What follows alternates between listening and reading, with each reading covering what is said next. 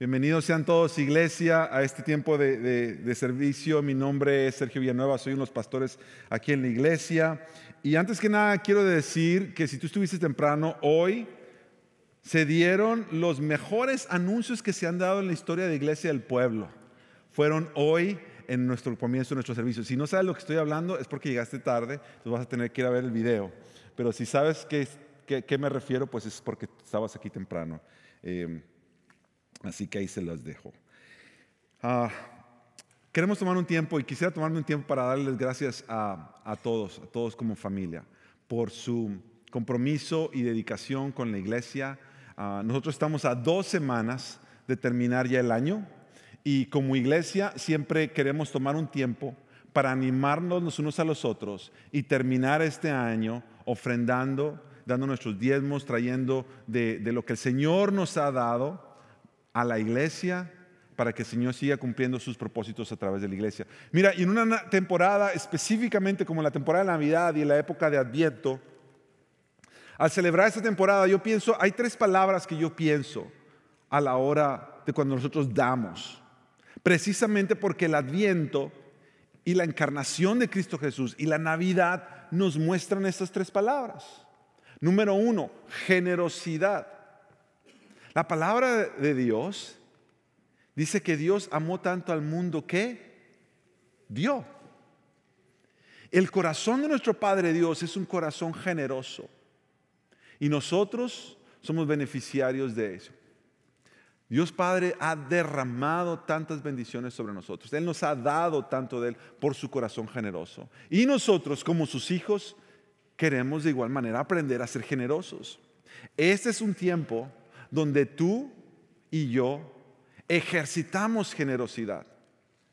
Sí, cuando estamos en familia y nos compartimos los regalos, eso honra a Dios porque tú estás expresando generosidad y tú estás dando algo que tú compraste o obtuviste y se lo estás entregando a alguien, no solamente tus hijos, tus hijas, familiares, amistades, quizá personas en algún otro lugar, quizá compañeros de trabajo, quizá gente que te sirve en algún lugar servidores públicos que tú aprecias el trabajo que hacen y, un simple detallito generosamente toca el corazón de muchos.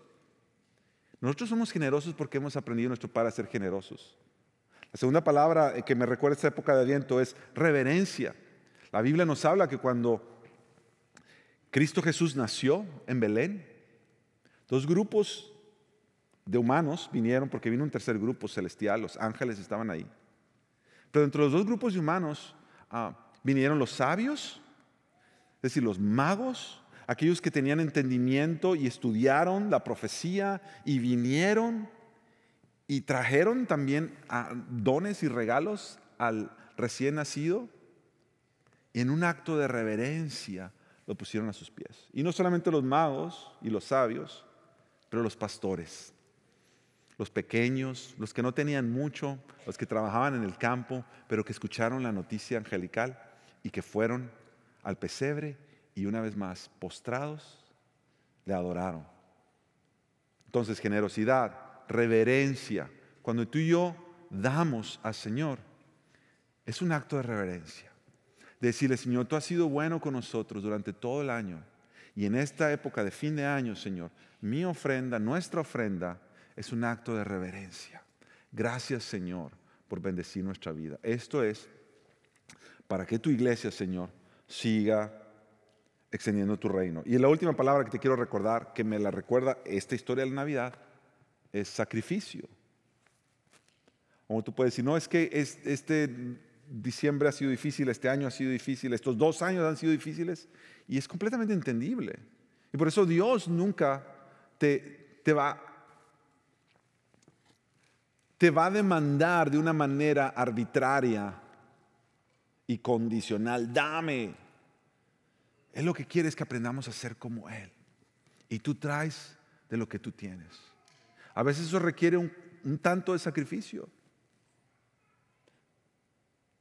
Jesús no necesitaba haber nacido en el lugar donde nació. Él pudo haber nacido en otro lugar.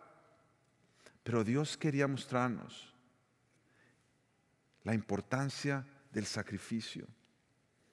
Y su hijo nació en un, lugar con mucha escasez para mostrarnos que desde ahí, desde ese pesebre, Dios iba a restaurar y a transformar todo el mundo. Así que mira, es mi invitación para ti y nuestra invitación como equipo pastoral de la iglesia es que en esta semana, en estas dos últimas semanas, antes de terminar el año, tú vengas delante del Señor y tú le preguntes, Señor, ¿cómo tú quieres que yo te adore con mis ofrendas este año al terminar?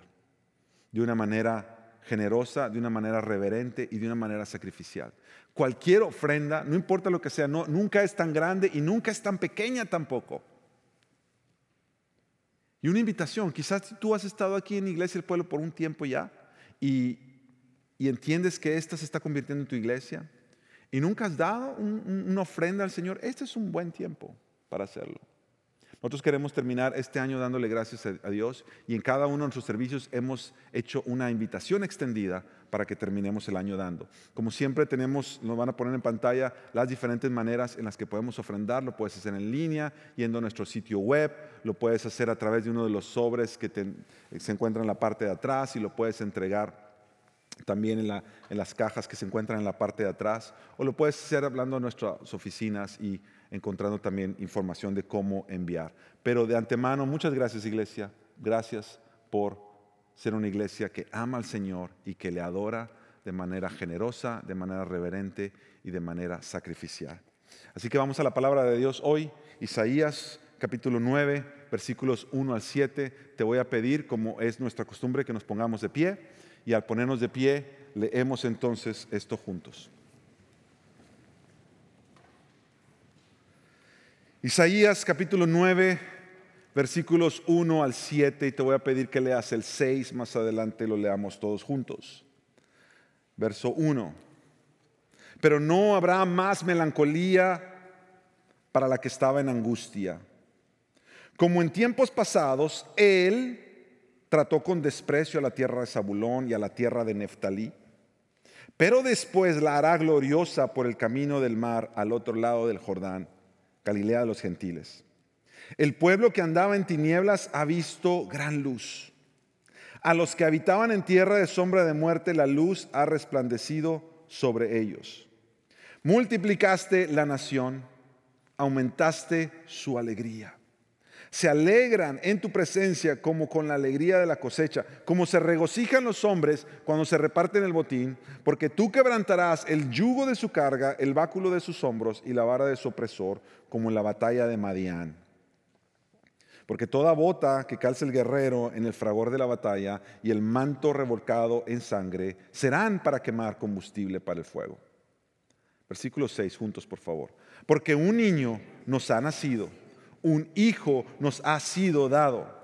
Y la soberanía reposará sobre sus hombros y se llamará su nombre admirable consejero, Dios poderoso, Padre eterno, príncipe de paz. El aumento de su soberanía y de la paz no tendrá fin sobre el trono de David y sobre su reino, para afianzarlo y sostenerlo con el derecho y la justicia, desde entonces y para siempre el celo del Señor de los ejércitos hará esto. Esta es la palabra del Señor. Permíteme orar una vez más, Padre, háblanos una vez, una vez más te pedimos, háblanos por tu palabra. Traemos nuestro corazón atento para escucharte, Señor. Transfórmanos por la gracia y la obra de tu Espíritu Santo. En Cristo Jesús. Amén. Puedes tomar tu lugar, iglesia. Gracias una vez más.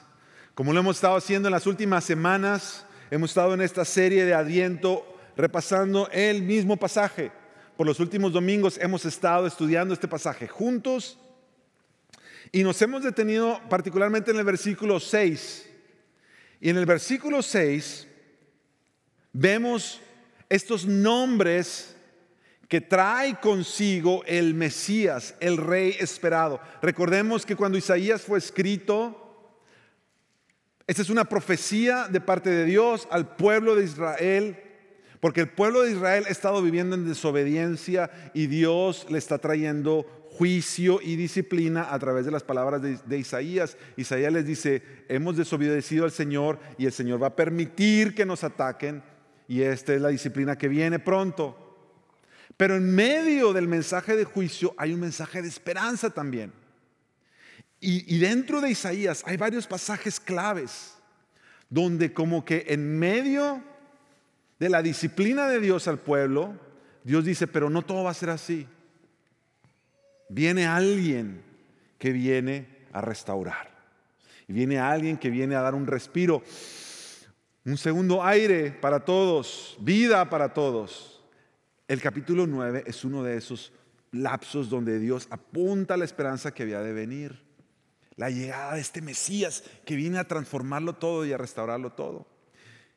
Isaías dice que este niño, porque es un niño que nacerá, este hijo que viene, Dios y hombre naciendo, sobre sus hombros trae consigo estos nombres.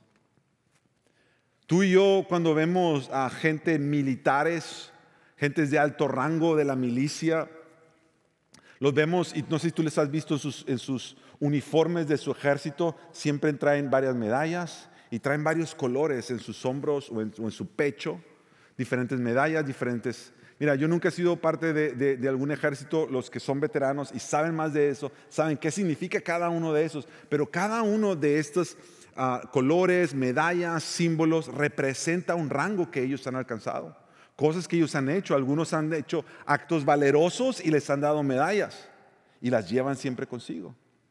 Entonces, eso que ellos llevan sobre sus hombros representa no solamente lo que ellos han logrado, pero quienes ellos son ahora.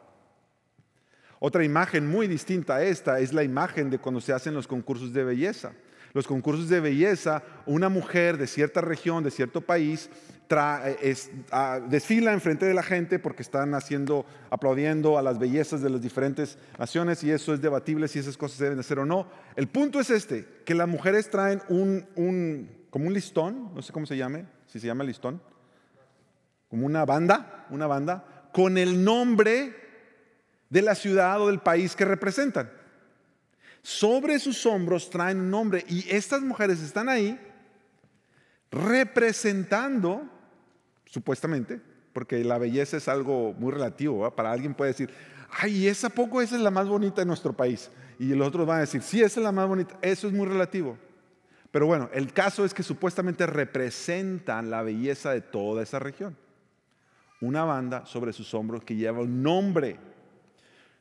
Bueno, toma esas dos imágenes y ponlas este versículo. Cuando Jesús viene, cuando el Mesías está naciendo, el profeta Isaías dice que es como que si en sus hombros Él trae estos rangos, Él trae esta representación, diciendo, yo vengo del cielo, representando admirable consejero, Dios poderoso, sus rangos, sus nombres, sobre sus hombros. Él, viene como rey, aunque están haciendo como un niño indefenso. Hoy entonces nos, nos toca, cada semana hemos estado eh, meditando en cada uno de estos nombres, hoy nos toca entonces estudiar el Padre Eterno. Y como cada semana hemos estado haciendo una frase y esta frase es la que nos ha guiado a través del estudio del día o de la predicación de cada domingo. La frase de hoy es esta. La verdad que queremos resaltar acerca de este pasaje hoy es esta. La Navidad es acerca del Padre eterno que da fin a la muerte y que trae luz a la vida. La leo una vez más. La Navidad es acerca del Padre eterno que da fin a la muerte y que trae luz a la vida. La vamos a dividir en tres partes para ir estudiando. Vamos a ver la parte número uno. Padre eterno. La Navidad es acerca del Padre eterno. Ese es el nombre que estamos estudiando hoy y del cual queremos que Dios hable a nuestras vidas y nos recuerde cómo Jesús el Mesías es para nosotros hoy Padre eterno. La primera pregunta que debemos hacernos, y no sé si tú te la has hecho antes ya, es ¿cómo es que la Biblia o cómo es que Isaías el profeta describe a Cristo como Padre eterno?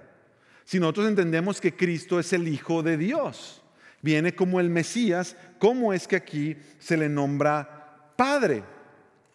Bueno, al estar haciendo el estudio, porque, por cierto, esta fue una pregunta que yo siempre me hacía. ¿Cómo es que los nombres de Isaías viene Padre Eterno? Si Jesús es Mesías, es el Hijo de Dios. Ah, y, y entonces me tocó ahora estudiar. Y básicamente hay dos puntos de vista divididos entre todos los teólogos y comentaristas. Básicamente te, dan dos razones y dos interpretaciones de por qué es Padre eterno.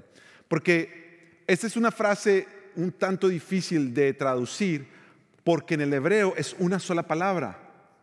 Isaías agarra la palabra Padre y agarra la palabra eternidad y las pega y, la, y hace una sola palabra. Es como si nosotros dijéramos Padre eternidad. Padre eternidad. Entonces los traductores al ver Padre eternidad no saben si es Padre de la eternidad o Padre por la eternidad. Entonces estas dos opiniones o estos dos eh, eh, entendimientos que los teólogos tienen es uno, que Dios como ah, Jesús, el Mesías, como Padre eterno, es llamado Padre eterno porque como un Padre es protector. Y como un Padre es defensor de los suyos y lo será eternamente. Eso es lo que dicen unos. La segunda te la voy a dar ahorita ah, porque tengo una, uh, una frase que quiero que leas. Pero antes de ir a la segunda, en lo que los teólogos y los comentaristas sí están de acuerdo, es que esto, todos están de acuerdo en esto, que esta frase, Padre Eterno, esta palabra, Padre Eternidad, no significa, no está diciendo que Cristo sea la misma persona que el Padre. Es decir, los dos son Dios, un mismo Dios, todos los teólogos y los comentaristas están de acuerdo que este versículo refuerza la Trinidad y la Trinidad de la doctrina cristiana y la creencia en que Dios existe en tres personas. Un solo Dios existiendo en tres personas. Padre, Hijo, Espíritu Santo. Cuando nosotros creemos la Trinidad y la doctrina de la Trinidad, que es una de las doctrinas un poco más difíciles de poder entender con nuestra mente humana cómo puede ser uno, pero si son tres. Porque nosotros no tenemos tres dioses, nosotros tenemos un Dios. Y este Dios es Padre, Hijo y Espíritu Santo. Y cada una de estas personas son tres personas en un solo Dios. Es decir, el Padre no es el Hijo y el Hijo no es el Espíritu. Pero los tres son uno, es un solo Dios. Y es una manera Mira, se han tratado de usar imágenes y tratar de usar ejemplos. Es como este ejemplo, pero todos los ejemplos se quedan cortos. Todos los ejemplos se quedan cortos para poder decir cómo es que la Trinidad es. Lo que nosotros sabemos es que la Biblia nos habla de la Trinidad y que es una doctrina de la fe cristiana, no solamente porque alguien la inventó, sino porque la vemos en la Escritura y hay muchos pasajes de eso. Ahora, no vamos a hablar hoy de la Trinidad. Si tú tienes más preguntas acerca de la Trinidad, puedes venir con nosotros, nos juntamos a platicar o en otra clase podremos tener otra oportunidad de hacer esto. Pero hoy lo que queremos enfocarnos es cómo Cristo es llamado el Padre Eterno. Entonces ahora te voy a dar la segunda, la segunda razón que estos teólogos explican qué significa Padre Eternidad, Padre Eterno. Hay un, hay un pastor, ya partió con el Señor, eh, escribió muchos comentarios. Él fue pastor de la iglesia Moody, Moody Church, por varios años. Él se llama Warren Wiersbe y a mí siempre me ha bendecido mucho sus escritos y sus comentarios. Warren Wiersbe, en su comentario de Isaías, dice esto: Padre eterno no sugiere que el Hijo también sea el Padre, porque cada persona en la deidad es distinta, de lo que estamos hablando ahora. Padre de la eternidad sería una mejor traducción. Entre los judíos la palabra padre significa también originador o fuente de, el origen de. Por ejemplo, Satanás es el padre de mentira, dice Juan 8:44, que Satanás es el padre de mentira, no significa que él es padre, pero es la fuente de la mentira, el origen de la mentira viene de él. Si quieres algo eterno, debes obtenerlo de Jesucristo porque Él es el Padre de la eternidad. Entonces lo que nos está dando a entender es que Jesús, y la Biblia lo enseña, todas las cosas fueron creadas para Él y por Él. Y Jesús no solamente es el origen, es la fuente de cualquier cosa eterna. Y para su pueblo, cuando este niño viene, viene a traer junto con Él eternidad acceso a eternidad, poder finalmente ser un pueblo que vive para siempre. Y lo vamos entonces a seguir ah, viendo en los próximos versículos que veamos. Jesús es el origen. Jesús es la fuente de la eternidad.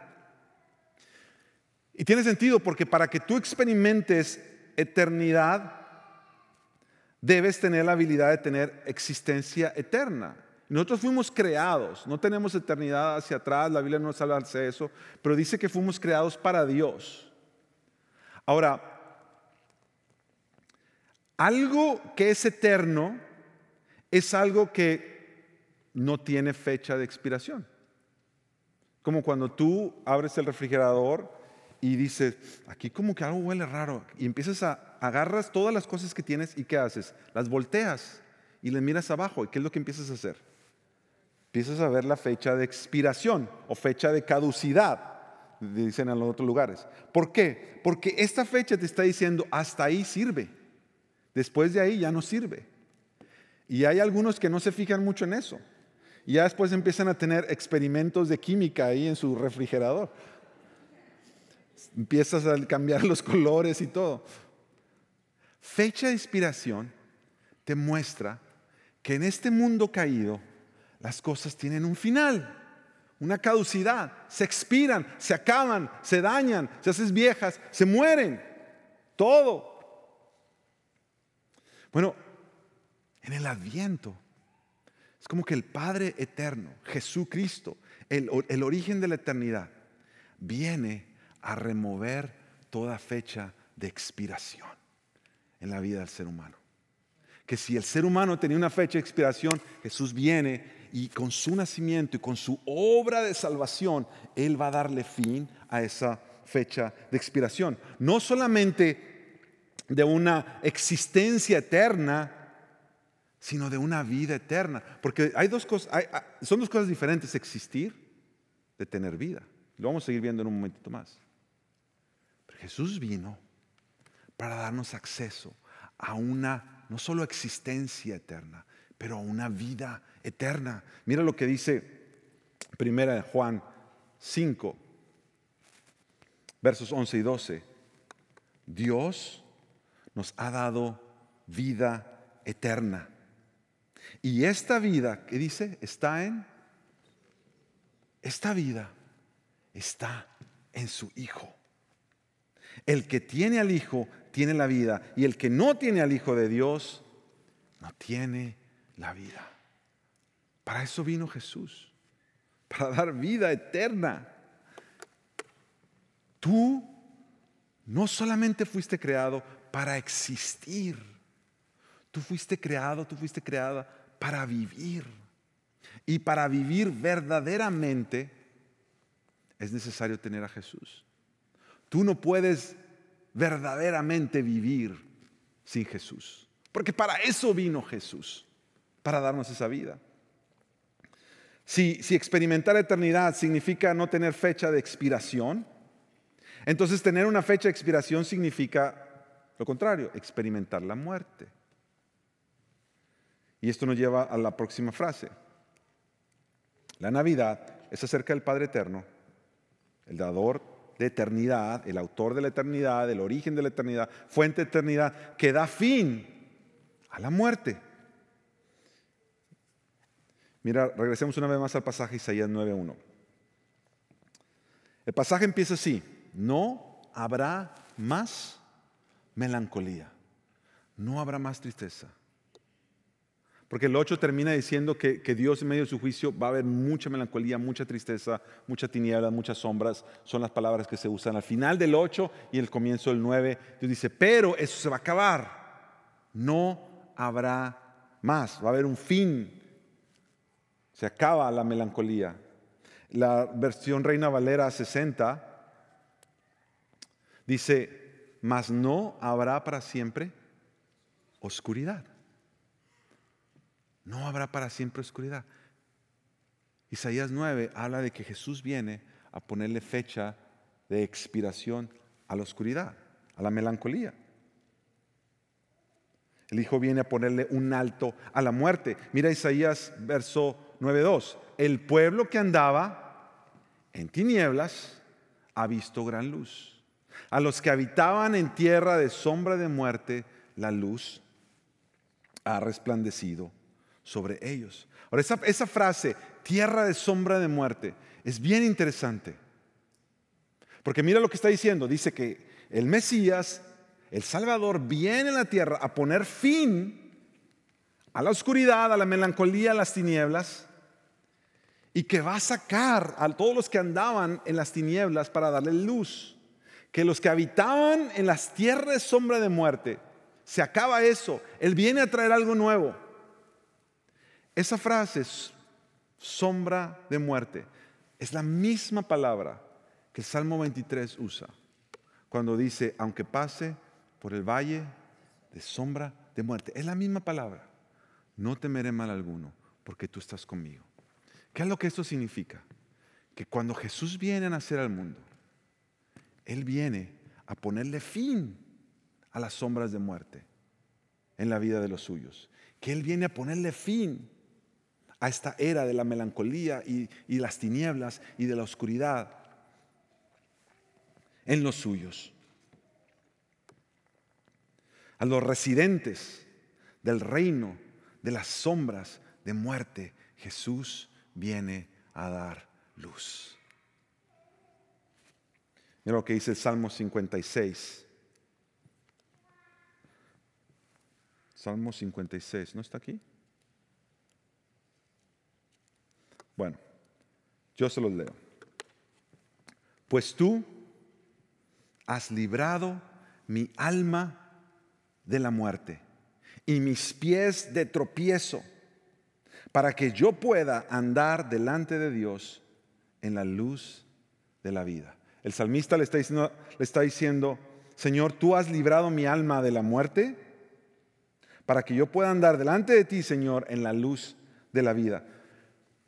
Mira, mi hermano, mi hermana, una cosa es tener acceso a la vida, que no haya más muerte. Ahora vas a vivir para siempre. Pero otra cosa, como estaba diciendo ahorita, es saber vivir esa vida que te toca. Cuando, cuando la oscuridad no nos deja ver, perdón, me, salté, cuando me salté aquí, me salté Salmo 23.4, sí, estoy acá. Perdón, me salté todas dos páginas, ya estaba casi terminando. Dije, ¿ya vamos a terminar? Qué rápido, récord, rompiendo récord aquí predicando. Ya me estaba emocionando, dije, voy a terminar temprano. Me salté dos páginas. Vamos a ver el Salmo 23, 4. Aunque pase por el valle de sombra, no temeré mal alguno porque tú estás conmigo. Jesús está llegando al mundo como Padre eterno para darnos acceso a la eternidad, removiendo toda sombra de muerte, toda tiniebla, toda melancolía, toda angustia. Hablemos un poquito de cuando Dios creó a Adán y Eva. Cuando Dios creó a Adán y Eva, les dio, dice la Biblia, el árbol de la ciencia del bien y del mal, para tener conocimiento, que les dijo, no coman de ese, pero puso también el árbol de la vida. Y cuando Adán y Eva comían del árbol de la vida, vivían por siempre.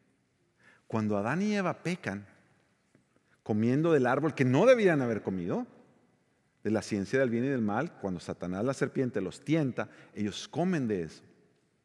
Y cuando ellos comen, sus ojos se abren, se rebelan contra Dios, desobedecen a Dios.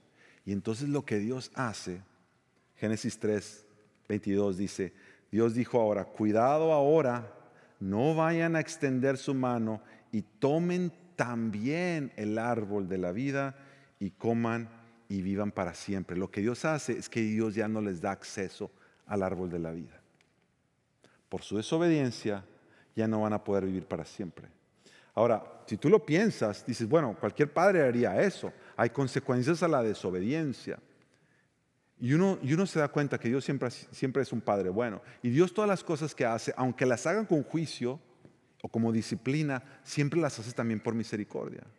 Porque imagínate, imagínate que alguien que ahora ya le dio la espalda a Dios, alguien que ya se ha vuelto un rebelde contra Dios y que de pronto puede vivir para siempre.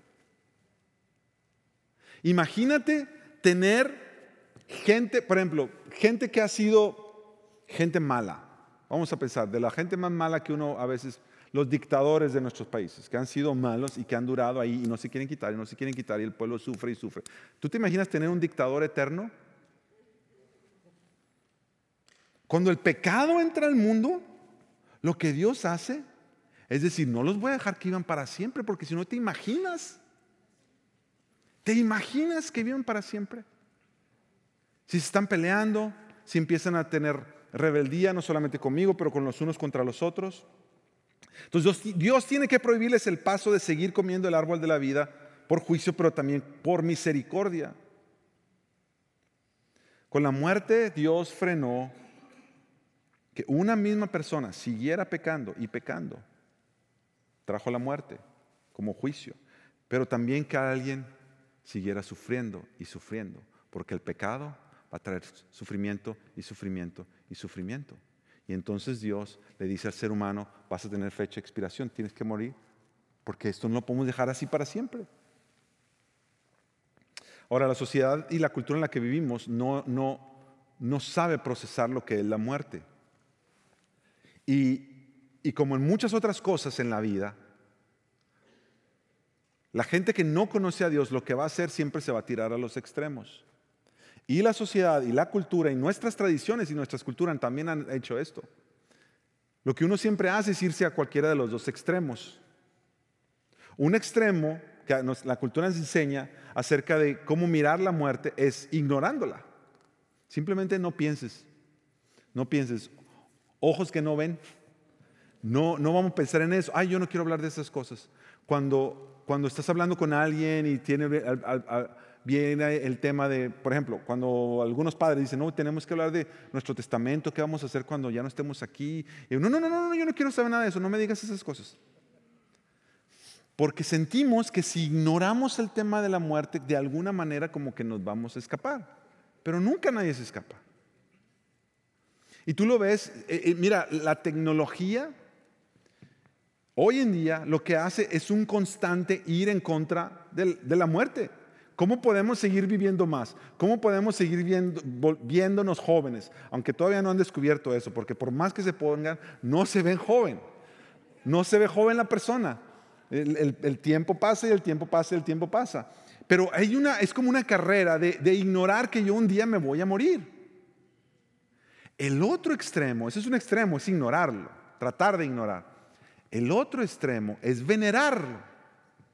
A tal punto y eso, y nuestros, nuestras, las tradiciones de nuestros países son, fueron muy buenas para eso. Porque agarran la muerte y es como la, no sé si sea palabra glamorizar, no es palabra, ¿verdad? El glamour, como el, no es palabra, ¿verdad? Me la estoy inventando. La, como la exaltación, como que la veneración de la muerte, a tal punto que la, la levantas y se le hace todo, festivales, fiestas a la muerte, a los muertos y todo, tu, su día y todo, con el sentir de que quizás si la tenemos feliz no nos caiga tan rápido. Pero mira, ninguno de los dos es, es, es una manera como Dios nos enseña a mirar la muerte. Y la muerte es una realidad del ser humano. Y nosotros no podemos ni ignorarla ni podemos tampoco venerarla.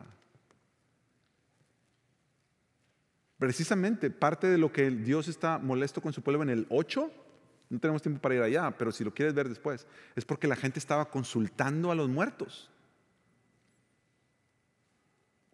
Consultar a los muertos es una de las cosas que a Dios más le molesta. Porque no es solamente una falta de respeto a Él, que es la fuente de la eternidad, sino es decir, yo voy a tratarme de, de figurarme cómo le voy a hacer en la vida según yo, consultando a los que ya no están aquí con nosotros. Si tú has hecho eso alguna vez, necesitas pedirle perdón al Señor de haber hecho eso y de haber, si quizá lo hiciste sin saber, quizá lo hiciste porque te inculcaron, pero ahora sabes que esa es una práctica que el Señor no le place. Parte de eso lo puedes leer después en el 8, pero sigamos en el 9. En medio, en medio de nosotros ver cómo ¿Cómo confrontamos la muerte?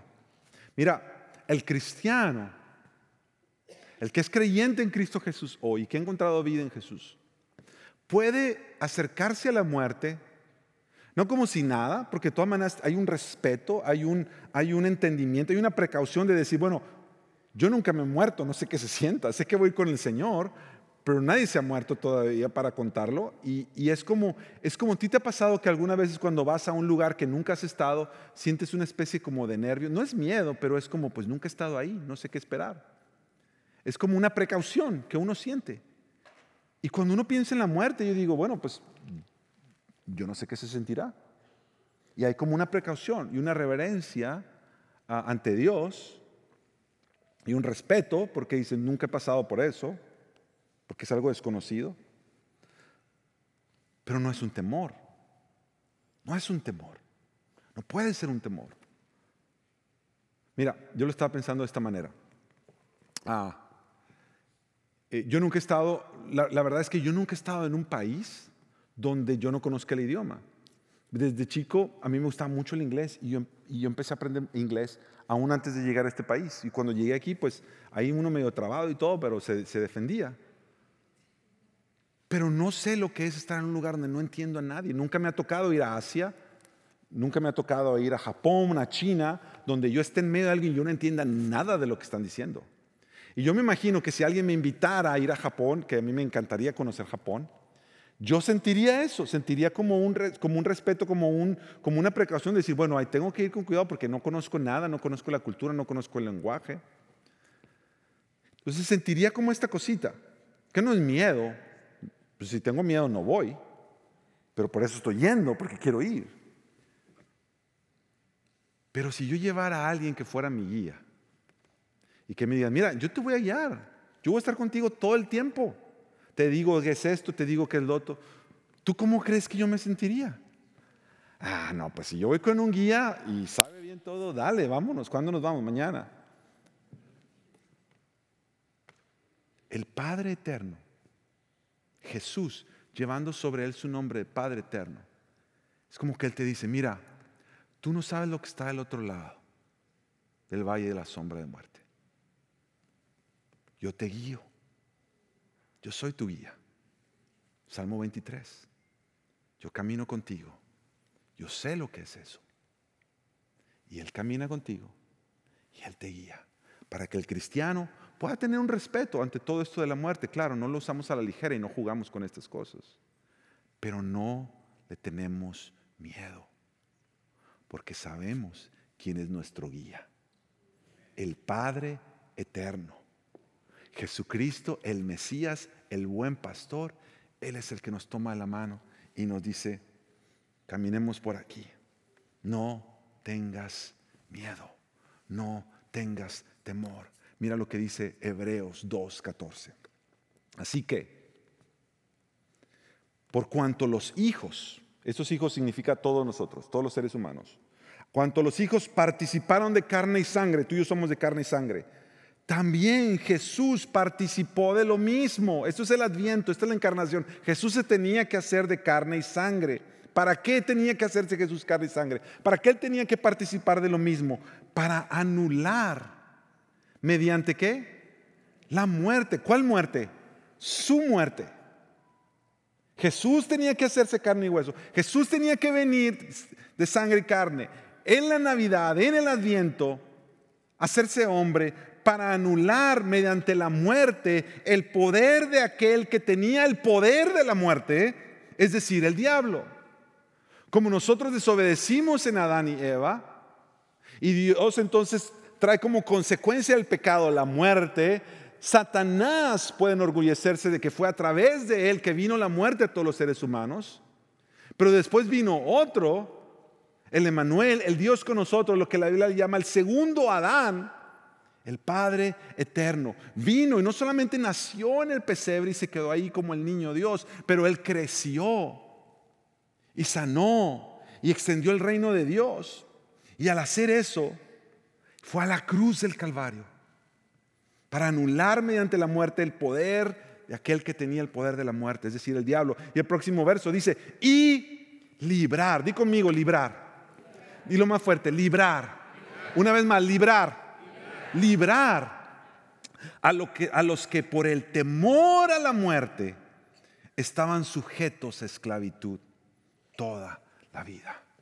Jesús vino, mi hermano y mi hermana, para hacernos libres. Si tú eres un discípulo de Jesús, tú y yo antes temíamos a la muerte, pero ahora hemos sido hechos libres libres de ese temor por la obra de Cristo en la cruz. Si Cristo Jesús fue a la cruz del Calvario para Él morir, y al Él morir, al Él cruzar el valle de la sombra de la muerte, antes que nadie, al Él recibir el castigo de Dios, enfrentar la muerte, pero después resucitar victorioso, triunfando sobre la muerte, cuando Él te dice, si tienes que pasar por el valle de sombra, yo voy contigo, Él sabe lo que dice. Porque él ya pasó por ahí y salió victorioso. Y el versículo también dice, sujetos a esclavitud durante toda la vida. Ese es mi último punto. Jesús no solamente vino a traerle fin a la muerte, pero vino a darle luz a la vida. La Navidad es acerca del Padre eterno que viene a darle fin a la muerte y que trae luz a la vida. Regresando a Isaías 9.2, una vez más el versículo que leímos hace rato, el pueblo que andaba, que andaba, que experimentaba las tinieblas, la melancolía, la tristeza de vivir bajo el pecado, las consecuencias de la desobediencia, en, en muerte, en sombras, en tinieblas. El pueblo que andaba en tinieblas ha visto gran luz. Y a los que habitaban, a los que vivían, su vida diaria era esta, habitar en tierra de sombra de muerte, dice la luz ha resplandecido sobre ellos. Ahora sí viene el versículo del Salmo. Pues tú has librado mi alma de la muerte y mis pies de tropiezo, para que yo pueda andar delante de Dios en la luz de la vida. Si lo que viene a hacer Jesús no es solamente ponerle fecha de expiración a la muerte, pero Él viene a enseñarte cómo vivir. Porque ¿qué sirve que tú vivas para siempre si no sabes cómo vivir? ¿De qué sirve que Él venga a darnos vida para siempre si no sabemos cómo vivir? Una cosa es vivir y otra cosa es saber vivir. Mira, cuando algo está oscuro y no te deja ver, cuando hay oscuridad, no te deja ver cómo están las cosas, ¿no? Por eso cuando tú entras a un cuarto y está todo oscuro y como que no ves algo, ¿qué haces? O prendes la luz, pero si no hay luz, en un lugar donde no hay luz, ¿qué haces? Saca la lamparita, bueno, ahora sacamos nuestros celulares que tienen lamparita, le alumbras, porque al alumbrar entonces empiezas a ver cómo algo es. Ah, ok, esto es así, esto es así, esto es acá. Ah, ok, ya entendí. En la oscuridad no podemos hacer eso. Necesitamos luz para entender en la vida necesitamos su luz para entender. Tú necesitas que Él te ilumine. Tú necesitas que Él te dé sabiduría, que Él te enseñe a vivir la vida, cómo vivirla, cómo ser padre, cómo ser madre, cómo ser esposo, esposa, cómo caminar en tu vida siendo amigo, amiga, trabajador, trabajadora, hermano, hermana, cómo uno le hace para vivir la vida, cómo uno se, se desenvuelve con el sexo opuesto, cómo uno se desenvuelve ante la sociedad. ¿De qué nos sirve vivir para siempre si no sabemos cómo vivir? Y a eso Jesús vino también. Mira, hay gente que vive, pero está muerta. Hay gente que vive, pero solo existen, no saben vivir. Y hay gente que vive, que sabe vivir y que cuando mueran seguirán viviendo por la eternidad. La pregunta es, ¿en dónde estás tú? Tengo un amigo que es, eh, pastor y es compositor de canciones, escribe canciones. Él escribió una canción, él se llama Edgar Lira, y, y en una de sus canciones esta frase siempre me ha gustado. Él dice, todo aquel que nace una vez muere dos veces, pero todo aquel que nace dos veces muere solo una vez. Es lo que Jesús vino a hacer. Mira, vamos a terminar de esto. Una vez más, y te voy a, leer, volver a leer el versículo 1, y tú vas a ver por qué lo voy a volver a leer. No habrá más melancolía para los que estaban en angustia. Como en tiempos pasados, Él trató con desprecio a la tierra de Zabulón. Ahora eso está marcado para que le pongamos atención a esas palabras. Estas eran, tribus del pueblo de Dios, Zabulón y Neftalí, y Dios está trayendo juicio contra ellos en tiempos pasados. Él trató con desprecio a la tierra de Zabulón y a la tierra de Neftalí, le está trayendo juicio y disciplina, pero después la hará gloriosa por el camino del mar al otro lado del Jordán. Es decir, viene un tiempo donde al otro lado del Jordán, en Galilea de los gentiles, Él va a traer la luz. Eso es lo que nos está diciendo 9. Todo el capítulo 9 de Isaías, hablando de este Mesías que vendrá. Mira cómo dice Mateo 4, cuando Mateo está contando acerca de la historia de Jesús. Mateo 4 comienza diciendo, versos 12, cuando Jesús oyó que Juan había sido encarcelado, regresó a Galilea. Saliendo de Nazaret, fue a vivir en Capernaum, que está junto al mar en la región de Zabulón y de Neftalí. Esto parece familiar, ¿verdad? Lo que acabamos de leer. Jesús se fue a vivir ahí. Como Isaías dijo, un día va a venir la luz. Y Mateo nos está contando que Jesús va y se va a vivir en ese lugar, junto al mar, en la región de Zabulón y de Neftalí, para que se cumpliera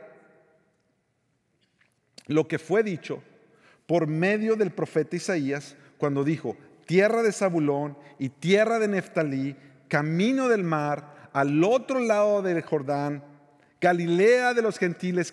Lo que está haciendo aquí Mateo, él está citando todo Isaías. El pueblo asentado en tinieblas vio una gran luz y los que vivían en región y sombra de muerte, una luz les resplandeció. Desde entonces Jesús comenzó a predicar, arrepiéntanse porque el reino de los cielos se ha acercado. Te explico lo que está pasando aquí. Lo que Isaías había escrito cientos y cientos de años atrás, algunos creen que fue como unos 600 o 700 años antes que naciera Jesús. Isaías escribe, Dios está trayendo juicios sobre Saulón y sobre Neftalí, pero en medio, de ellos va a resplandecer la luz, hacia los gentiles también, no nomás el pueblo Israel, va a alcanzar para todos. Y cuando Mateo ve a Jesús, ve a Jesús mudándose de la tierra de Nazaret donde él vivía y se muda a Capernaum, exactamente en medio de la tierra de Zebulón y Neftalí. Y Mateo entiende y dice, eso lo hizo para que se cumpliera lo que dijo Isaías. Jesús no solamente estuvo dispuesto a ir a la cruz para morir, para terminar con nuestras sombras de muerte, pero Jesús estuvo dispuesto a vivir en medio de los que estaban en medio de sombras y tinieblas y melancolías y tristezas. Y Él se mudó. No se fue para el lugar donde estaba más bonito, se fue en medio de donde estaban los más necesitados. Y con su vida nos alumbró y nos enseñó a vivir. Con su vida nos dijo, así se debe aprender a vivir. Y lo que me toca en mi corazón es que al final de este pasaje, justo cuando Jesús está comenzando su ministerio, Él dice, arrepiéntanse porque el reino de los cielos se ha acercado la Navidad y el Adviento tiene que ver con comenzar con un corazón arrepentido, reconociendo que el reino de los cielos se ha acercado, que la luz de Dios ha alumbrado en medio de nuestras tinieblas, que ya no tenemos por qué temer a la muerte, que si tú estás en Cristo Jesús, Él te va a guiar para enfrentar la muerte, porque Él ya le dio fin a la muerte. Y no solo eso, él ha venido para enseñarte a vivir, para enseñarnos a vivir. Mi hermano, yo quiero invitarte y terminar ese tiempo invitándote a que tomemos este tiempo de Adviento, esta Navidad, esta próxima semana que viene, no como la ligera, sino como Jesús nos, nos invita, arrepiéntanse. El reino de los cielos ya está acercado. Jesús mismo lo ha traído con él. Sobre sus hombros viene el reino de Dios. Ha traído el admirable consejero, al Dios poderoso, al Padre eterno. Él viene y la ha traído para su pueblo hoy. La Navidad es un tiempo de muchas contradicciones. Es un tiempo donde hay agradecimiento por lo que se ha hecho, por, por la vida, por los regalos. Y debe ser un tiempo de humildad también, donde yo digo, Señor, yo no merezco tanto regalo que tú has dado conmigo, comenzando con el regalo de la vida. Es un tiempo de devoción, pero también debe ser un tiempo de convicción. La Navidad es un tiempo de vida, pero también es un tiempo de muerte. La Navidad es uno de los tiempos más alegres, pero también es uno de los tiempos más tristes. Porque tú, tú agradeces por los que tienes, pero te recuerdas de los que ya no tienes. Y la primera Navidad fue así. Jesús vino en medio de momentos así. Porque la Navidad no es para que nosotros la tengamos en un ladito y enfrentemos las situaciones de nuestra vida y esto como que sea un escape. Hay gente que está esperando la Navidad solo como para escaparse de lo que está pasando del 2020 y 2021. Ay, qué bueno que llegó la Navidad. Por lo menos tenemos un ratito para celebrar. Si tú estás haciendo así, lo estás haciendo mal. Tú necesitas traer la Navidad y el mensaje de la Navidad, traerlo a toda tu experiencia, a todos tus problemas, porque precisamente para eso Jesús vino a nacer. ¿Tú sabes lo que significa que Dios vino al mundo? Dios se hizo carne y sangre vino al mundo y le cerramos la puerta. Dios vino al mundo y ni siquiera nos dimos cuenta que Él estaba ahí. Como una de estas series que comenzamos de esta misma serie al principio, la Navidad tiene que ver con ofendernos. La Navidad nos tiene que hacer sentir incómodos en algún momento de nuestro corazón. Porque Dios vino al mundo y nosotros no lo recibimos como debíamos haberlo recibido. Y hoy, teniendo la natividad, y el nacimiento de Jesús lo ponemos solamente ahí en un lado del arbolito y tratamos de ir por la vida arreglando nuestras cosas a nuestra manera, como si ese mensaje no tiene nada que ver con lo que estoy viviendo, cuando tiene todo que ver. Cuando tiene todo que ver. Yo no sé si tú recuerdas, pero cuando Jesús nació hubo mucha muerte a su alrededor. Porque un hombre que se sintió amenazado por el nacimiento de este nuevo rey mandó matar a todos los demás niños.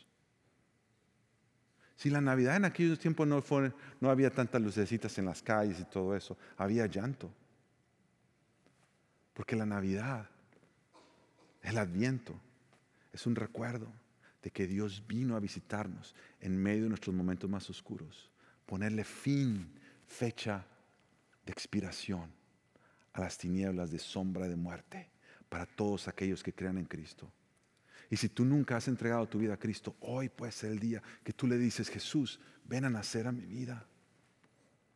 Ven a nacer a mi vida. Ven a mí, Señor. Yo rindo todo lo que soy, todo lo que tengo. Permíteme acercarme a ti y con reverencia decir, tú eres el Señor. Vamos a orar.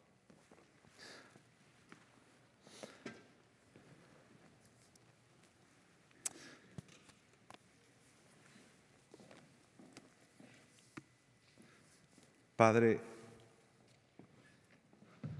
Padre Celestial, mi oración es que a nosotros venir a, a recordar una vez más cómo tú viniste,